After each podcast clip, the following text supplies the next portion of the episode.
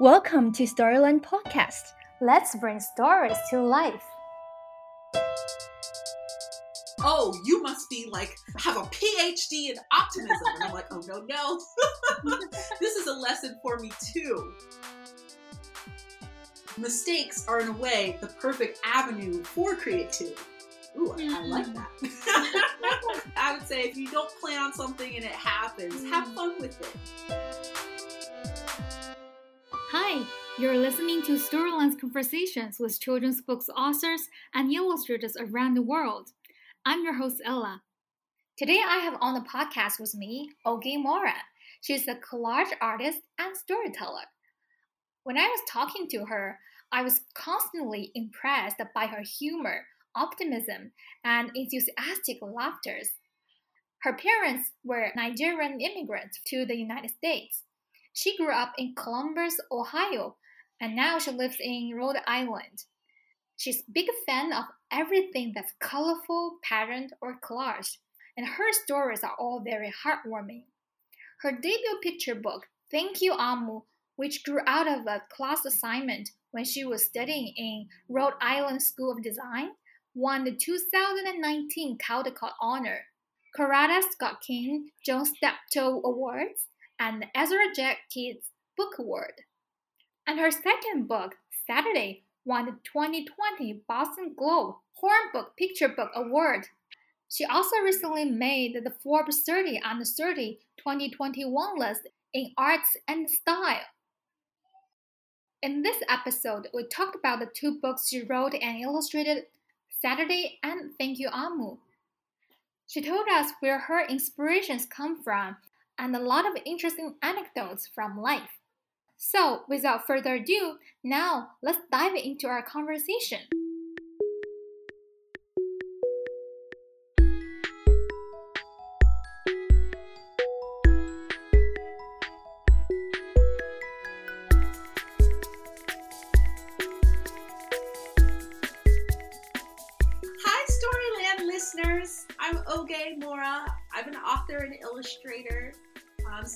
Excited to be here with you all today. So we are also very excited to have you today. You know, I think your art really stand out among all the picture books. So, so first time I saw your book, uh, Thank You Omu. At that time, I, I didn't know it has won so many awards. It just caught my eyes by seeing the cover of that book. And the story itself is very heartwarming as well. So today we are very honored and happy to have you here, Oge, and to talk a little bit about the stories behind the books that you made. Oh, of course. I'm excited to dip right in.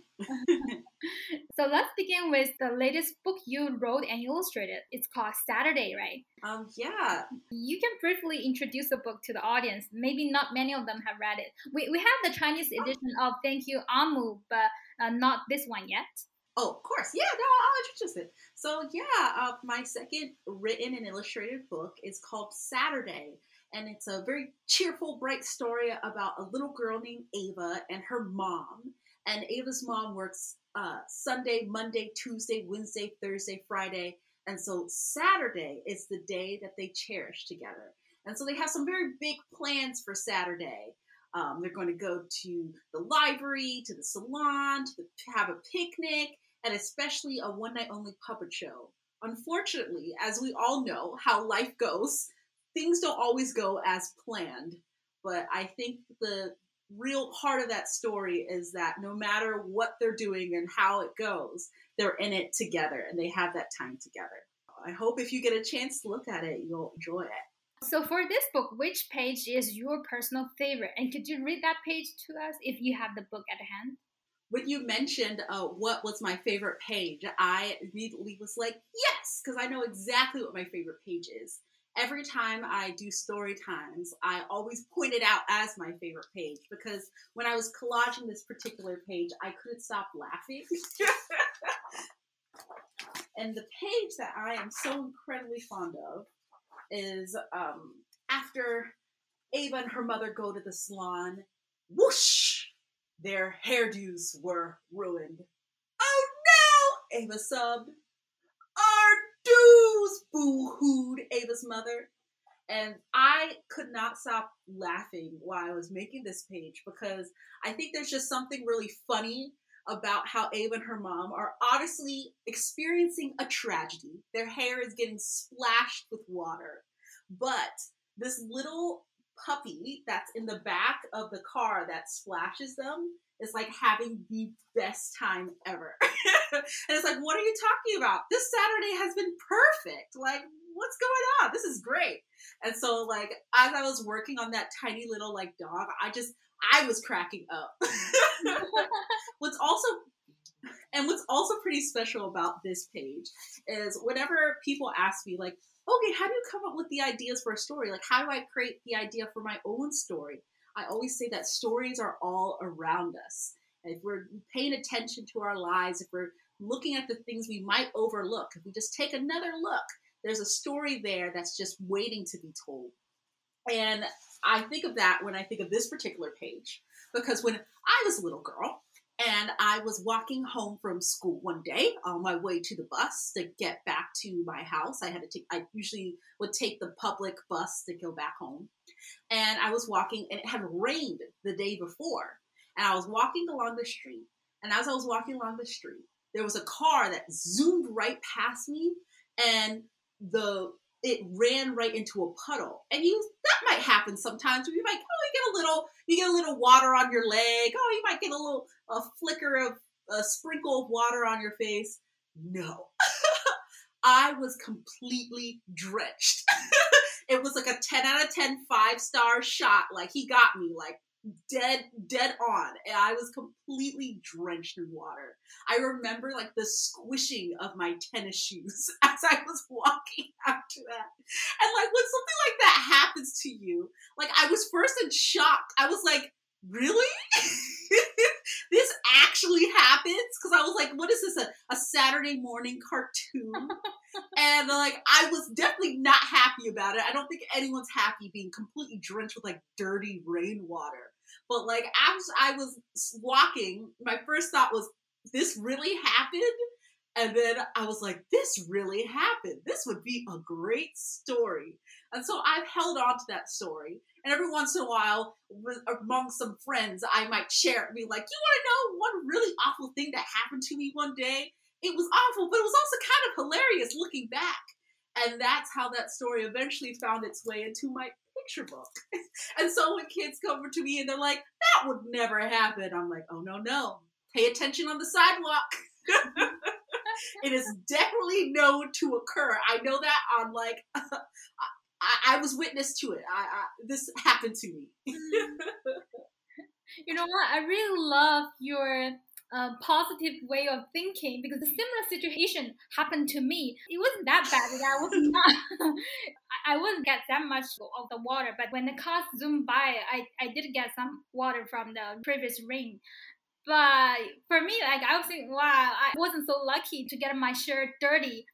But I really love the way you think in a different way, and I think that is the perspective that we could change. We could see um, everything in life actually uh, and thank you so much for sharing yeah. joyful story oh of course and I, I i'm glad to I, I i'm so glad to hear your story as well it's nice to know i'm not alone in this experience um and like i think I, I took that that particular experience very well. I guess looking back at it, I could definitely very early on see the humor in it.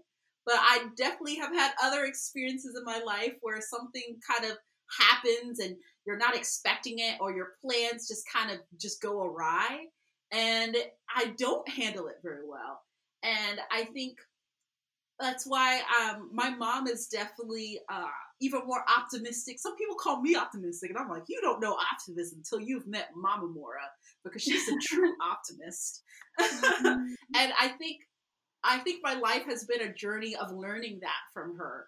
You know, mm-hmm. whenever things might go a little wrong or oh, this doesn't go exactly the way that she planned it, she just has this really great way of being really fluid about things and just kind of going with that flow and not getting too bogged down mm-hmm. by what was expected by and really accepting things for what they are.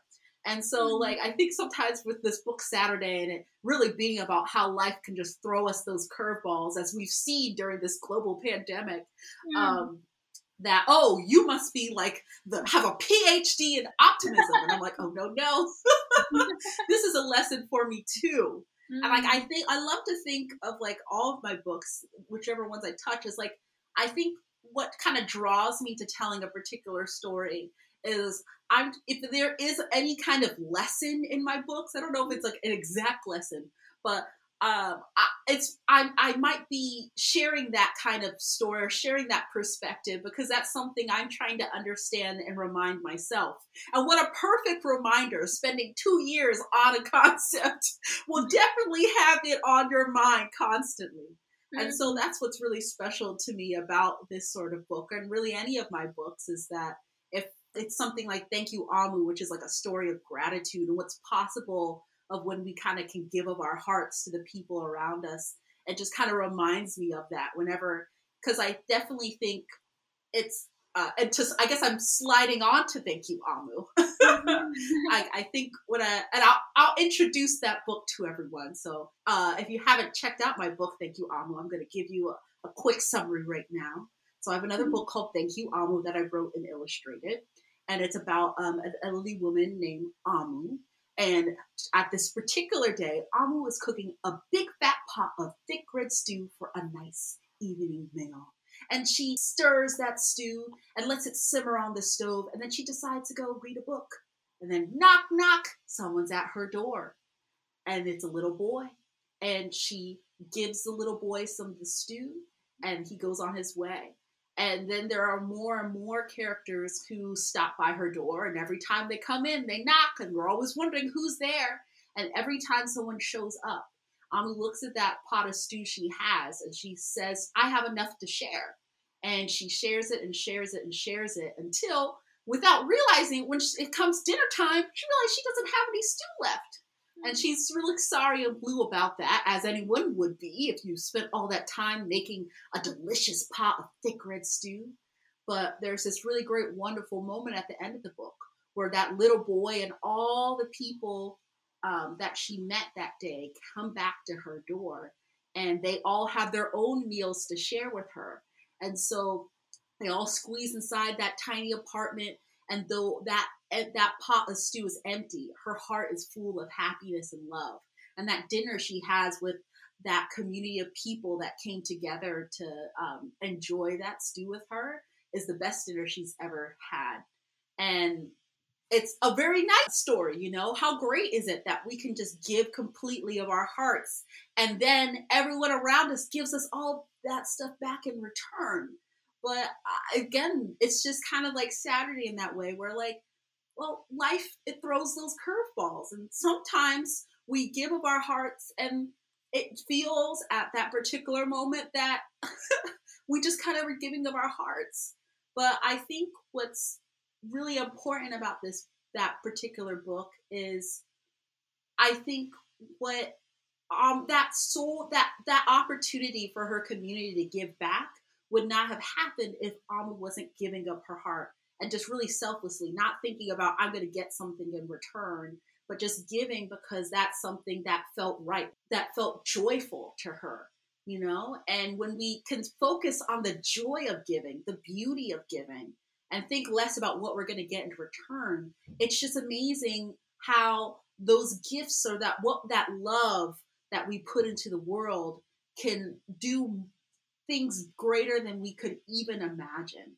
And so I always like to think of it as well, yeah, we all know that there are times where we don't have this really great ending like Omu has in Thank You Omu. But what kind of communities do we want to live in? Like, what kind of spaces do we want to be a part of? in order to be a part of beautiful, loving, warm spaces, we got to bring that love. We got to bring that warmth because it starts with us if each of us as individuals can give of our hearts, there's no limit to what we can all achieve with all that love together. Yeah, yeah, exactly. And I think um, it really is all about the process we don't think about the ending, the results, that we don't focus too much on what we are going to get, but the process. In the book Saturday, I was really touched by the moment when the mom was kind of meltdown and because everything was kind of ruined, it wasn't going uh, according to their plans. But what they do is that they pause, they close the eyes, and then they take a deep breath. And then finally, the, the daughter says that what really matters is that the mom spent time with her. When I'm reading this book in the, in the eye of a parent, I think that's quite comforting too, because uh, sometimes we would focus too much on what we could give to the child, and we would want to bring the best to them. When it didn't go as we planned, we would feel kind of uh, guilty that we didn't do well enough. To thinking in this way, uh, that the process is more important. The time we spent with our kids is more important than what we actually did. That's a lot of um, kind of relief to parents as well, I think. I really love what you mentioned about connecting both of the books in terms of process. Mm-hmm. I didn't even realize that about my own story time. I'm like storytelling. I'm like, you know what? It usually is about. It's more about the journey than the destination in most of these books. But I'm also so literally it warms my spirit that that aspect of Saturday and that vulnerable moment that that mom has resonated with you. That makes me so happy. I definitely did wrote, write that for parents. I, I, I, wanted to give them a, a space to also stop and breathe and, and, be able to relax. Um, I think that um, because people are parents, you know, you're the at a position of authority for children.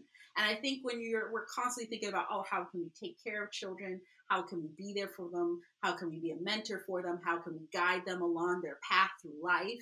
it can feel the first of all there's so such an enormous pressure you know mm-hmm. yeah. being almost in charge of taking care of a little one and then you're also like ah, do i do this right like we're, we're also human and because we're human we're we're perfect we don't do everything the perfect way and i think um the thing is is we I think parents have a tendency to definitely get on themselves a lot for that. They're like, oh man, like my child's thinking this or their child is thinking this, and I just as a pers- as I'm not a parent, but as a perspective as a daughter, um, my mom she worked seven days a week growing up, so I didn't get to see her a lot. And when I did get to see her, she was like trying to make it up to me.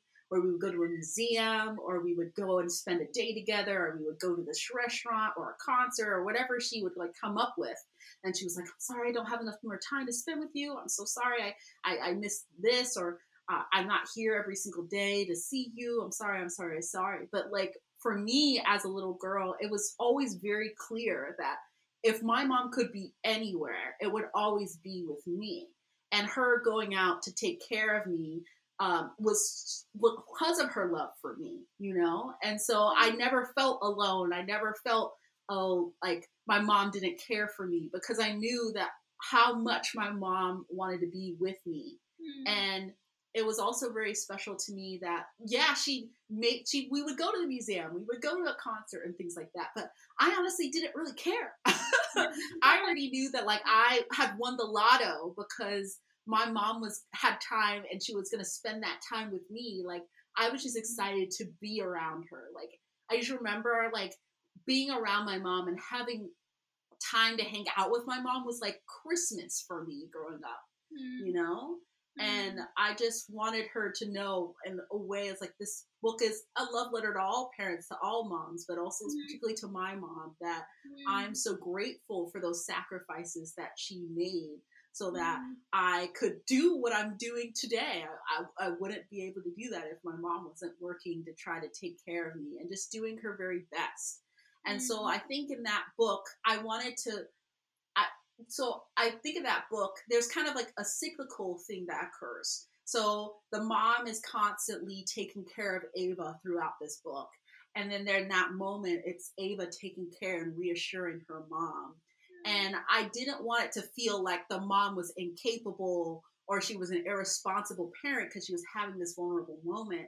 I just wanted it to be very clear that this is um, a, a, human and we all have our vulnerable moments. It's okay to be vulnerable and it's okay for kids to see that but mm-hmm. i also think that ava's able to give her that strength in that particular moment because she learned what strength looks like what fortitude looks like from her mom so the mm-hmm. reason why ava is so well we see that in that book ava knows how to pause close her eyes and take that deep breath and share that wisdom with her mom that little that message of positivity because that's what her mom models for her at every Mm. waking moment.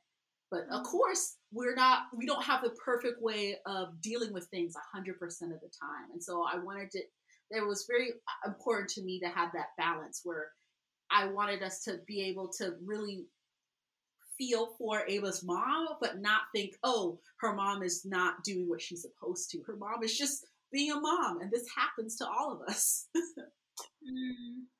Yeah, uh, and talking about the, the breathing, they, they take a pause and close their eyes and then breathe. Is this your personal habit too? So when something unexpected or frustrating happened, would you also take a breath? um, it is a personal habit, um, but I grabbed this habit actually from my brother. Um, Oh, he uh, went to school for theater, and apparently in theater, like they, they talk and they do a lot of breathing exercises, and it can be really good to do like for public speaking or before if you're ever dealing with stress. They say that even just taking one big deep breath in and out will Mhm. automatically kind of lower your stress levels. And so Mhm. when I was having a stressful moment, he would always encourage me to do that. And so it was something that I kind of took on. And so when uh, Ava and her mom are dealing with some challenging moments in the book Saturday, it felt appropriate that they would kind of have that breathing moment too. Yeah, I, I think that's a very good reminder. I think a lot of people know the importance of taking a deep breath when you are in a stressful state, but not many people can really do that in daily life.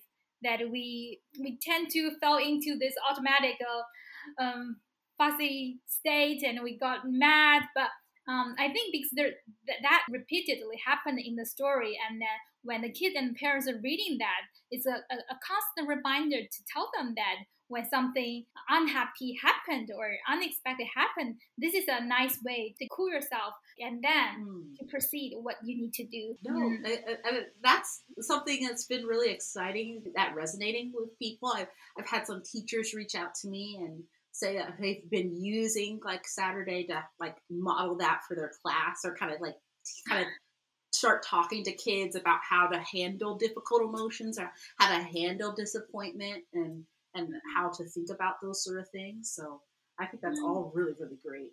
And I definitely think in any of my books, I'm always um, I was a definitely a library kid growing up. Um, the local library was right across the street from my house, so I'm no stranger to story time.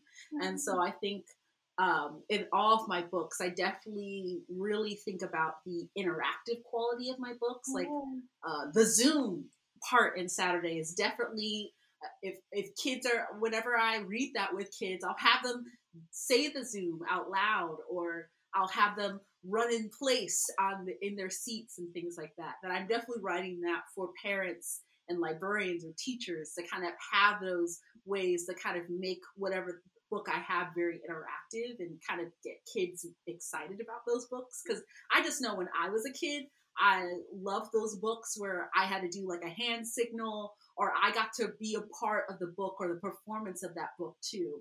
And so I'm definitely always trying to find a way to bring kids in. Mm, I'm, I'm really happy to know that because uh, you graduated from an illustration major and you are better storyteller with uh, visual arts. But I also find that in your books you did pretty well in telling stories with words as well.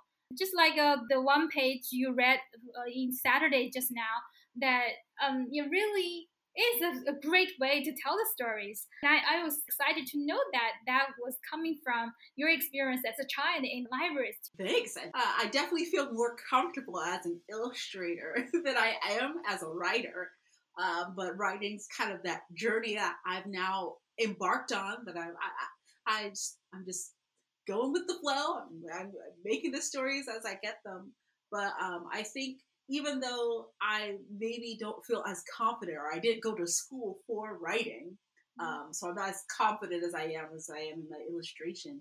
I think everybody knows what it is to experience a good story You know, like I always say that I'm, I'm going, like just in stories in general. I feel like I'm always going for. Um, I I have this quip where I talk about how uh, you know that feeling of when you're like 14 and you're like singing your favorite song in your room or you're like reading a really great story and you're just like oh it's everything! And you're just like dancing around and super excited about it and it's just this really great animated moment where like no one's around and you just kind of have that great just that that just that instant glee like that is that's the marker for me of like that's how I know oh that's a good story where I I feel like a little kid again and I'm just like oh I'm so excited about this and how this storyteller is telling that. And so like that's that feeling that I think I try to chase. So even if I might take more uh drafts than like somebody who has like a writing MFA might or I don't have that same kind of terminology I, I know that feeling and so I'm definitely guided by that feeling and like I know what it is to be in story time and I know the books that I was super hype about and what and really thinking about why I was super excited about those books. Like a book I really loved as a kid was um, uh, The 12 Days of Christmas by Hilary Knight. So Hilary Knight is also mm-hmm. the illustrator for Eloise. Um, mm. And you might be wondering, why the 12 Days of Christmas? So um, a family friend uh, came over with like a bag of gifts for our, our family because um, I have five sisters and two brothers, by the way. So I come from a oh. very, very big family. And um, so they came over with some gifts for us. And in there, they're like, oh, yeah, you can have this book of 12 Days of Christmas. And I was like, oh, this is boring because the 12 Days of Christmas is a very uh, popular uh, Christmas song. And so mm. like, I've heard it a bunch of times. How interesting can this book be? This book is completely fascinating because Hilary Knight, the illustrator, could have just easily just said, "Oh, the Twelve Days of Christmas, my true love gave to me a partridge in a pear tree," and that could have just been the story. But he also drew in these tiny little stories throughout the book. So, like, there's a little storyline going on along the pages where there's like some little woodland critters who are making their own Christmas tree and then there's another one where there's this raccoon that has like a, a, a, looks a little bit like a bandit and he's messing around with this pot and we're like what's in the pot? And he, he tries to open the pot on a tree and then he tries using a crowbar and then eventually he opens it and it's his true love and so he finds his little rat companion um little raccoon companion in there. But it was really cool seeing how he created all these little stories throughout the book. And i even though I would have thought when I first read it, I was like, "Oh, this is boring. I, you can't really do a lot with Twelve Days of Christmas." I one of my favorite books as a kid because I read it over and over and over again, and I loved reading it over and over again because every time I read it, I could see another little detail in the pages, and oh, here's another little detail over there. And so that's something that I try to think of in my own illustration work, or like you can find lots of little hidden little flamingos through Saturday. Or.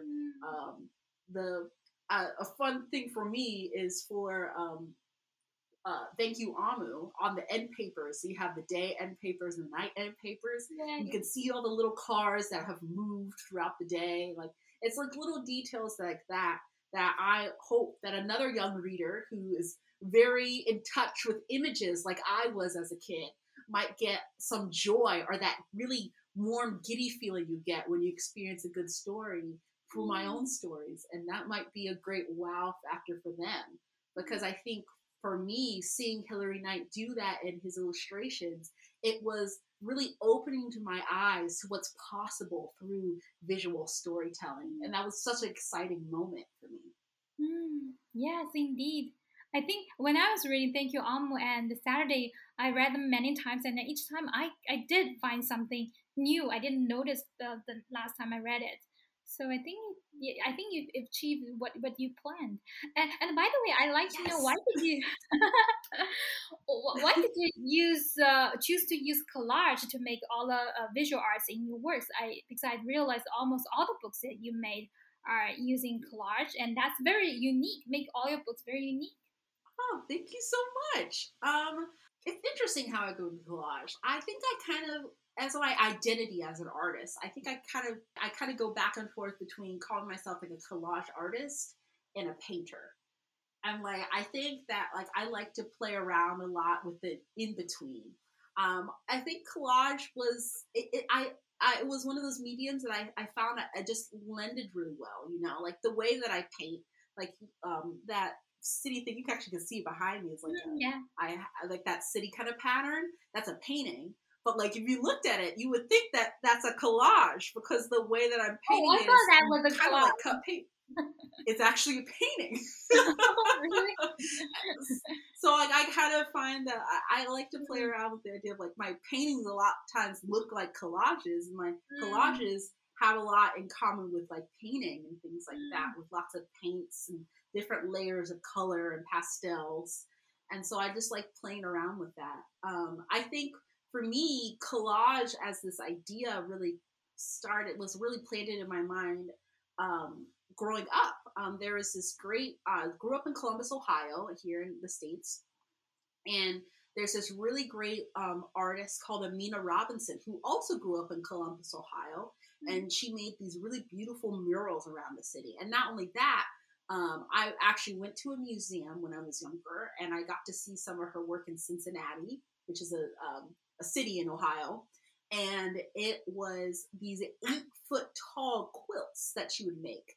And mm. she would tell stories on these quilts and she would use like old buttons and knickknacks that she would find or she had over the years or she would use an old pair of jeans and things like that. And i think i just really loved how she could use all these different types of materials and then weave them together to tell a story um, and i just think just also being nigerian like uh, my my fam like my parents are from Ni- were born in nigeria um, and that sensibility for patterns and colors that you can see a lot in like um, African and West African clothing. It just it, it it felt whenever I think about collage, I think it's always been a part of me. You know that that attention or that love for pattern, that attention for color, and I just love that you can celebrate all of that in collage. I also think that the beautiful thing about collage is that um, it's this conversation where you can talk to the work and the work talks back to you. And you there's that great dialogue that can occur that you can have all the intention you want. Like i can plan this piece and say this is what this piece is going to look like.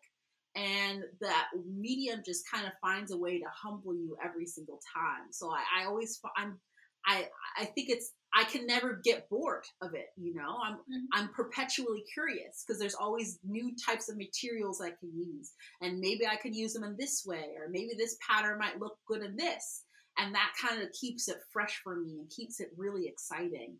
And so i just really love this idea that i can take these old knickknacks these things that we constantly overlook or the stuff that we have around the stuff that honestly a lot of the scraps that i use for my books people would probably just throw them away and i can put them on the page and suddenly they're worthy of looking at something. They're beautiful. They're important you know? Mhm. and i think that that has kind of a streamline with all my stories that my stories are very simple at their heart you know uh, i don't have any dragons and princesses or any kind of epic storylines going on in any of my narratives they're all about kind of regular people but i think that those ordinary moments those small moments that we have with each other those little things we do with each other every day are more important than we'll ever know. And I think I find, just like I find joy and a lot of excitement taking this old newspaper that people wouldn't think much of and putting it on the page and making it interesting and making it relevant. I love to tell these ordinary stories, much like Ezra Jack Keats did in his book, Mm. The Snowy Day, Yeah. and kind of remind us about the magic of that book reminds us of the magic of childhood that snowy day and so that's something I, i'd like to think about in my works how can i kind of transform these small ordinary moments into something profound on the page Mm. Yeah, you just mentioned that uh, your parents come from Nigerian, and uh, that background actually influenced your work. And so, as an artist now, when you are making book, would, would you think about making a book that kids can see themselves in it? definitely Mm. Um, I think that's actually one of the most exciting things about um, my book, Thank You Omu, as um, I very specifically did not include a stew recipe at the end of that book. And so many people were like, you gotta have the Nigerian stew recipe. You have to have the Nigerian stew recipe. And I was like, no, no, no, no, no, no. And I wanted it not to have that stew recipe because it's Thank You Omu isn't a book about stew, but it's about food's magical ability to bring us all together. And it doesn't have to be stew. And I didn't, I think sometimes, particularly when um, coming, if you're coming, especially making books in America, and you're ha- you're coming from, I, I, my parents are Nigerian, so like uh, my, my parents are immigrants and things like that. There can be this idea of oh, there's like sensationalizing and focusing in on that so, that, oh, you look at Thank You Omu and you're like, oh, this is about stew. So I have to make Nigerian stew. And that's the only really thing to get from this book. And hmm. this is why this book is interesting because of Nigeria kind of thing. But it really being an entry point to think about what are these meals that we all have. And so it's been really cool, like kind of gathering stories as I've told this story.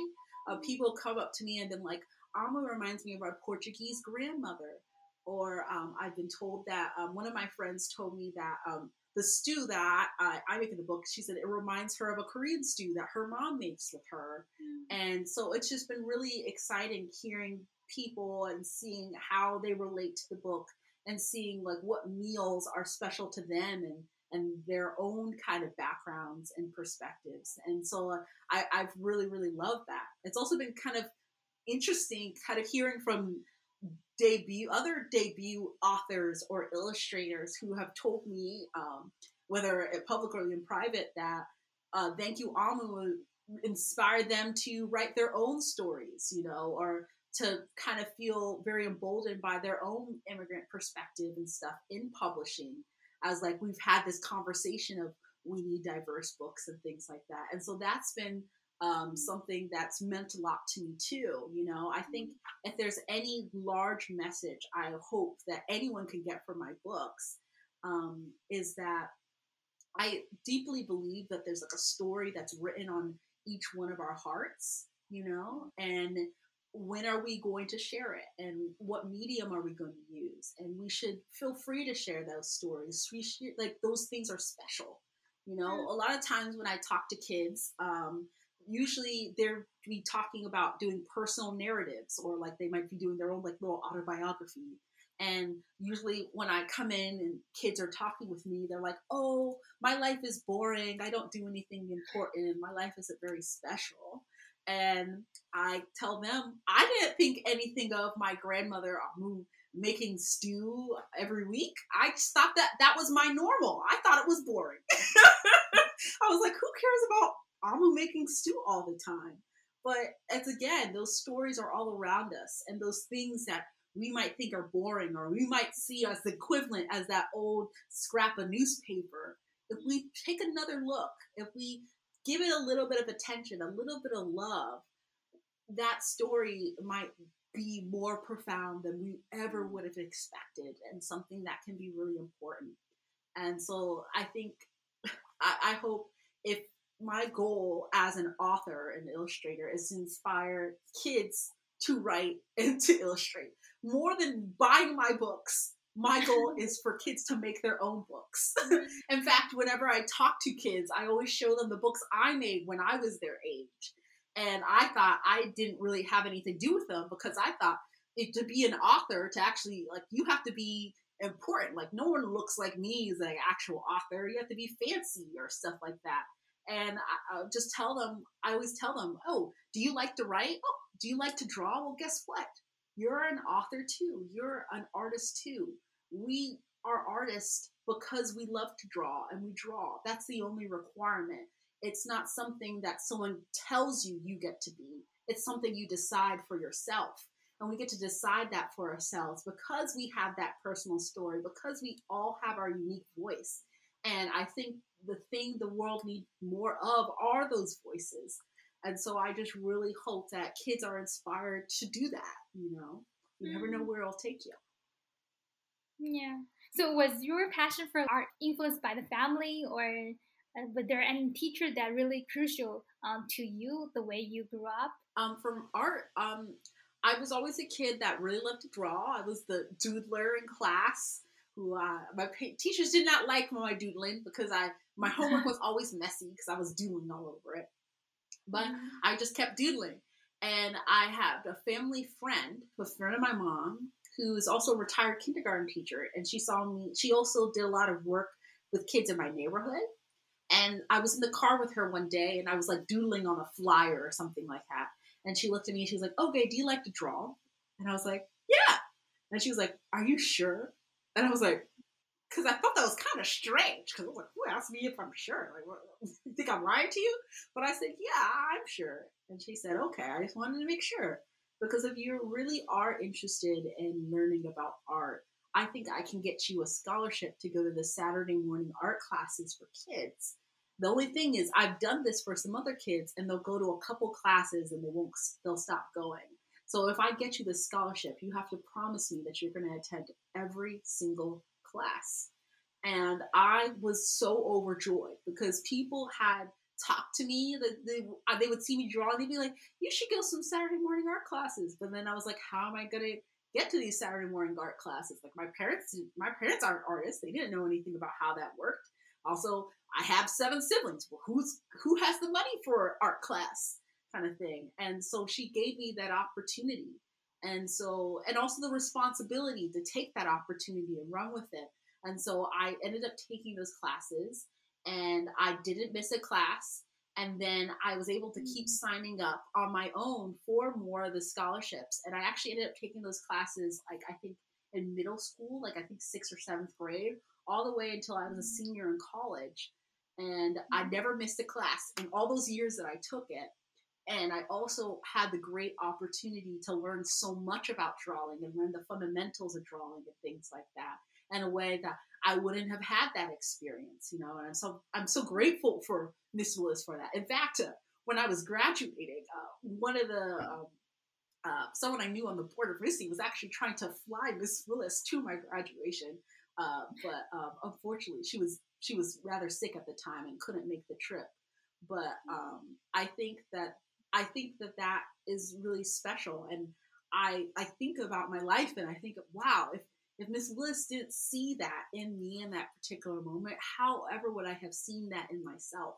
You know, and that's mm-hmm. why I, I, I definitely try to sh- show that for kids and encourage everyone to really, just mm. if you have that path for that kid, share it with them because you just, you never know where that experience is going to take you.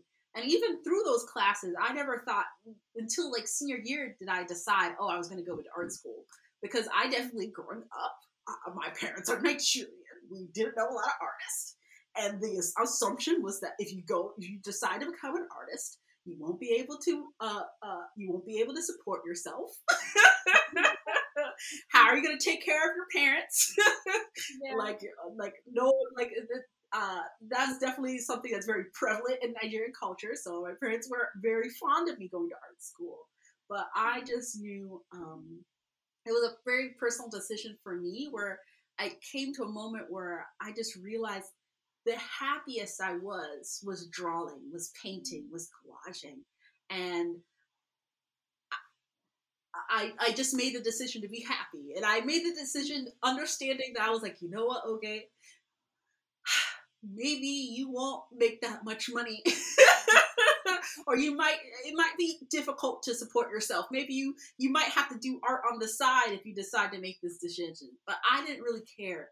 I just wanted to learn more of something that I really really love. And so it's just every day I'm here in the studio and I just can't get over the privilege of being able to do the work I love and be supported by it and be able to kind of share my own stories with the world. And I'm just, I'm so grateful I have the opportunity to do that. Mm. We can totally feel your love and passion for art in your in your books, and I I think life life is a journey. So uh, yeah, it's the, to be happy and the, the process is really important in Storyland, we also have kids, and then, like you said, we also call them young writers, not illustrators, because each term they would have their project to make their own little book. Um, I love it. so, do you have any suggestions? Even though you just said some, do you have any more specific suggestions to these uh, young artists? I think the number one suggestion I have is um, I say go go for what you know.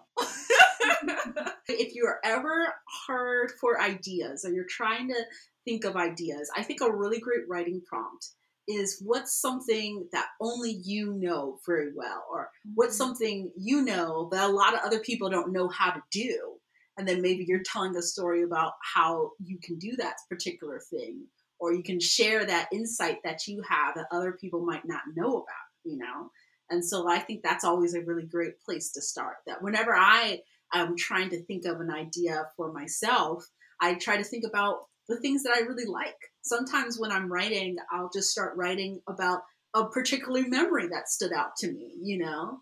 Um, uh, like that's how thank you Omu started was i was i was just writing down things I, I, I remembered and i really enjoyed. And i thought about the joy of my grandmother making stew for me growing up because that's my that's my favorite food. Um, and so that's kind of how that story sort of began. And you might think when you first write down that story oh you can't really do much with it but give yourself some time you know? I first wrote it down and it was just my grandmother making stew and i was like sometimes the fun thing about telling a story is it's like I, I always like to tell kids how my books aren't they're my books are based on my life. They're not my Mhm. life. And that's because that's a cool thing. Stories you don't have to play everything to be perfect and factual and things that can happen in real life. That's the magic of your imagination that you can kind of play around with things. So not only is Omu's thick red stew just a really great stew now it has a stew scent that has the ability to travel all across the neighborhood. And that could be some way where you might have the idea or something that you start with that's something you know and then you might just stretch it or it's like a tall tale or you, you just take it a little further you exaggerate this thing here and this thing here just to make it bigger and you do that because that's really fun you know Mhm. and i think drawing wise i would say um, i think the one thing i notice in the times that i've drawn with kids is sometimes kids can be very hard on themselves. you'll you'll draw one line and they'll be like, nope, I need a new piece of paper. I messed up. I, I have to redo this. Um, I think the really great thing is I think most mistakes are really opportunities to go down a direction you might not have considered. And you might think that all these other illustrators and authors that you've seen in Storyland are they do everything perfectly in their books and everything works out the way they planned it. Well, I'm here to let you in on a little industry secret. It's not true. We make mistakes all the time. In fact, a lot of our so-called mistakes you you won't even know. No one will ever know unless we tell you. Um, Yeah. And the thing is, because mistakes, I think mis- what we think of our mistakes, especially in art making, can a lot of times just be perspective. All right. Oh, this was something I didn't plan to do. And I look at it and I'm like, well, maybe I might make this into something different. Or maybe this, I, I didn't mean to put that spot of blue on there. But you know what? Maybe I'm going to add some more blue spots. And maybe I'm going to have a really cool kind of polka dotted moment. That, like, whenever I make a decision in a page, my first kind of gut reaction is first, like, well, how do I kind of, what way can I, I play around with this? Maybe this can lead me to this direction. Maybe this can lead me to this direction. And so I like to think of that first because uh, most of the time I end up coming up with something I wouldn't have planned originally, and I'm more excited about it.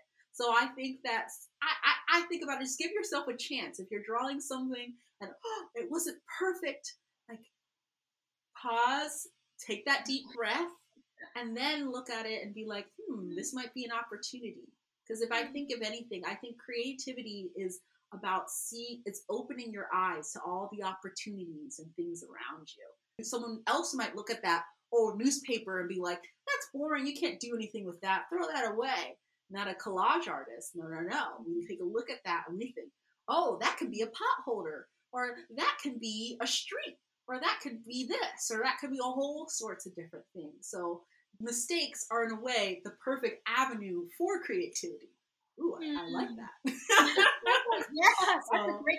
I- yeah. so I, I would say if you don't plan on something and it happens, have Mm. fun with it. You might be doing something really exciting. Trust yourself on that. yeah, that's a really great piece of advice. Thank you so much for sharing so much with our kids. I think that's so much for the podcast today.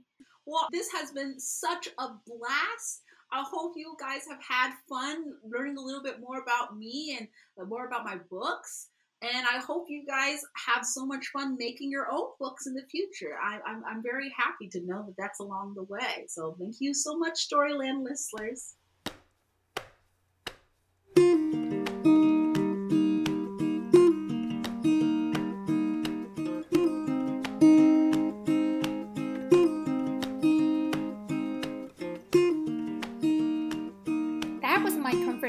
With Oge Mora.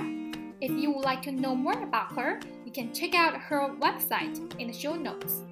If you would like to listen to more of our conversations with great authors and illustrators around the world, don't forget to subscribe to our channel. And if you would like to know what's going on in Storyland, check out our website in the show notes. And I see you next time. Bye.